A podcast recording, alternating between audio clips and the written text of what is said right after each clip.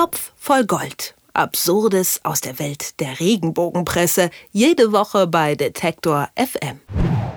Eins unserer Rituale kurz vor dem Wochenende ist der Blick in die aktuellen Stories der Klatschpresse und einer der Dauerbrenner als Thema ist nach wie vor Michael Schumacher. Auch diesmal gibt es eine Schumacher-Geschichte, beziehungsweise ich möchte fast sagen, eine Collage von diversen Geschichten, mit denen aktuell die Freizeitwoche auch fünf Jahre nach dem Skiunfall des Rennfahrers ihre Seiten füllt.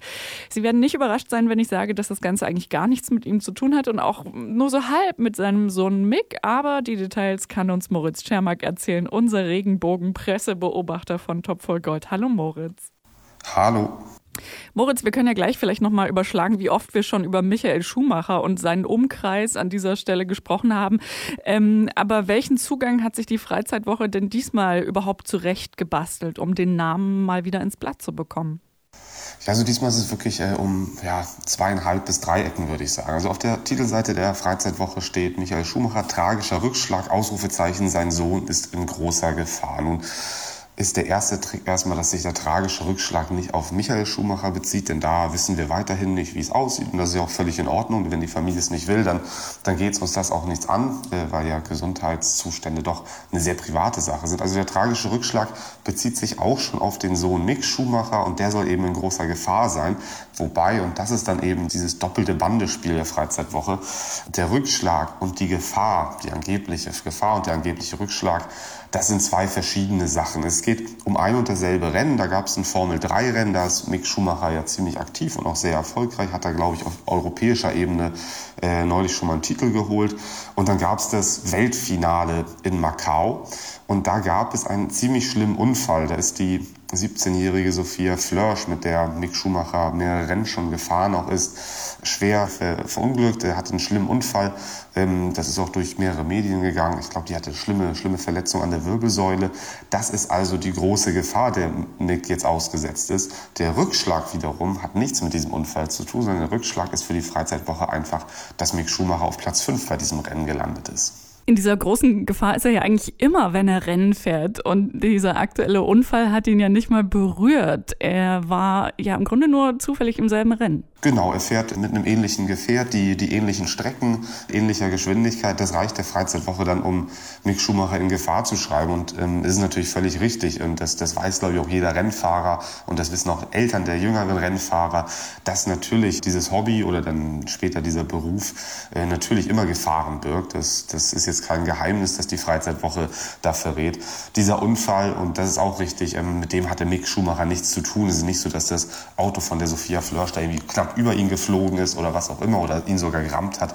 Ähm, er war einfach im selben Rennen unterwegs, völlig richtig. Du hast ja schon äh, gesagt, dass es im Grunde mh, mm, alleine schon in den Überschriften oder in der Schlagzeile und der Unterzeile so zwei Geschichten gibt, die vermischt sind. Ich hatte beim Lesen tatsächlich den Eindruck, dass da die einzelnen Absätze im Artikel fast keinen inhaltlichen Zusammenhang erkennen lassen, also äh, fast willkürlich zusammengestellt sind. Da gibt es einmal diesen Unfall halt, den du auch äh, gerade schon erwähnt hast von Sophia Flörsch. Dann gibt es die Familiensituation und den Gesundheitszustand von Michael Schumacher. Dann gibt es die Karriereambitionen von Mick Schumacher und diesen fünften Platz. Und dann gibt es noch irgendwie wild dazwischen gemischt irgendwelche persönlich berührten Zitate von Wegbegleitern der Familie. Ist das so eine typische Strickmuster-Sache der Regenbogenpresse? Genau, also ich wollte es am Anfang äh, nicht noch komplizierter machen, als es sowieso schon ist mit dieser Überschrift und der Unterzeile. Äh, da hatte ich schon das Gefühl, oh Gott, oh Gott, was erzähle ich hier jetzt alles? Es ist dann im Artikel tatsächlich äh, noch viel größeres Potpüree von Sprengseln äh, aus der Schumacher Berichterstattung. Da kommt dann Gerhard Berger, glaube ich, noch zu Wort, der ja auch Formel-1-Fahrer war. Und es ist tatsächlich so, ähm, man das Gefühl hat, wenn man diesen Artikel liest, dass die Freizeitwoche mal wieder große Lust hatte, Michael Schumacher aufs Cover zu bringen.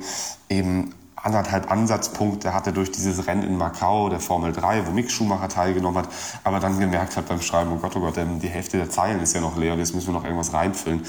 Klar, die greifen da auf ein großes Archiv zurück, was sie alles schon so berichtet haben, welche Zitate sie gesammelt haben und so weiter und die wurden dann da irgendwie noch ein bisschen mit reingeschmissen. Es ist dann tatsächlich eine typische Regenbogengeschichte. Das Typische daran, steckt eben einfach nicht viel dahinter und es ist einfach irgendwie aus verschiedenen Ecken kleinste Sprengsel zusammengeklaubt. Und du hast es am Anfang auch schon erwähnt mit diesen ähm, Tricksereien mit den Überschriften, aber tatsächlich ist auch hier wieder so eine Geschichte, dass auch die Bildsprache natürlich genau diesen unbedingten Willen, den Namen Michael Schumacher mal wieder ins Blatt zu bringen, ähm, widerspiegelt, weil natürlich, obwohl wir jetzt äh, ja gesehen haben, dass er eigentlich wenig bis gar nichts zu tun hat mit dieser Story oder mit diesen verschiedenen verwobenen mhm. Geschichten, ist das größte Bild, was im Artikel auch platziert ist, natürlich Michael Schumacher. Ein großes Porträt, gleich als erstes, was man da sieht. Genau, im Heftinneren das größte Foto von Michael Schumacher. Man sieht ihn sofort, auch auf der Titelseite, ähm, obwohl sein Sohn da auch erwähnt wird, der in großer Gefahr sein soll. Nur ein Foto von Michael Schumacher. Schumacher, es ist klar, ähm, Michael Schumacher verkauft sich natürlich auf einer Titelseite deutlich besser als Mick Schumacher.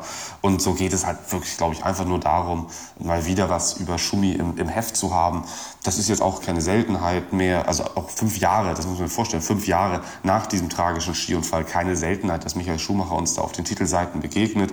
Ich glaube, allein in dieser Woche waren wieder drei, vier Schumi-Geschichten dabei. Und ich befürchte natürlich, dass es in den nächsten Wochen nochmal eine gute Welle gibt. Denn der Georg Genswein, ähm, der ein großer Papstvertrauter ist, hat sich ja jetzt neulich in der Bildzeitung erst wieder geäußert, dass er Schumacher besucht hat und auch relativ pikante Details über dessen Gesundheitszustand preisgegeben das sind natürlich so Momente, auf die eine Redaktion wie die Freizeitwoche nur wartet, um dann weiterzumachen mit der langen Schumacher-Erzählung. Hast du ein Gefühl dafür, wie oft wir äh, schon drüber gesprochen haben äh, äh an dieser Stelle?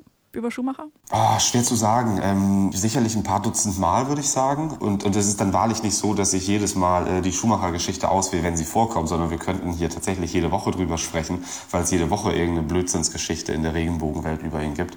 Ähm, deswegen, ich, ich werde euch verschonen. Ich werde jetzt nicht jedes Mal äh, über Schumacher sprechen, aber ich kann auch nicht garantieren, dass wir nicht nochmal über ihn sprechen müssen. In der Klatschpresse ist mal wieder Michael Schumacher Thema, obwohl es exakt nichts aktuell über ihn zu berichten gibt. Unsere ganz eigene Version quasi vom Murmeltiertag hier beim Topf voll Gold und ich sage herzlichen Dank dafür an Moritz Czermak. Ich danke auch.